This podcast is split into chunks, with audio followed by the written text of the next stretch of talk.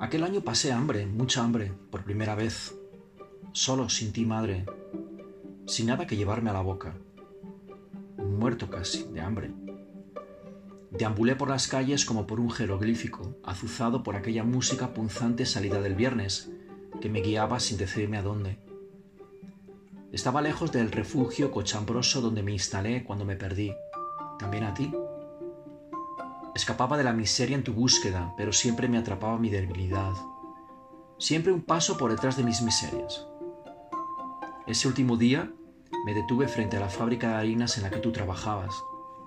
La rodeé, atraído por unos aromas que en otro tiempo no percibí, tras la verja que me impedía saciarme. Y caí rendido, por el cansancio y la vergüenza, por el desamparo, por tu ausencia, madre, por el hambre. Pensé en dejarme ir, me arrastré tras el muro del silo más grande, me postré. Bajé la mirada, derrotado ya, y entonces las vi. Un ejército de hormigas en fila de a una, inspiradas en su búsqueda por lo mismo que yo, el hambre.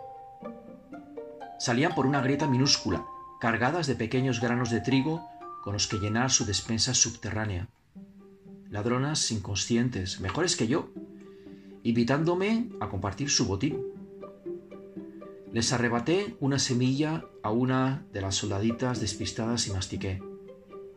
Estaba dura y tan pequeña, no acerté a molerla con mis dientes. Recogí otro grano sin dueño caído del cielo y viré uno más, que me pareció gigante abusando de la más pequeña de las hormigas. Pobre, la dejé sin nada como a tantos otros. Así, grano a grano, hice un buen bocado y entretuve el hambre y mis pensamientos. Y así, ante lo absurdo de masticar ese chicle de harina, recordé tus palabras cuando me negaba a comer lo que no me gustaba.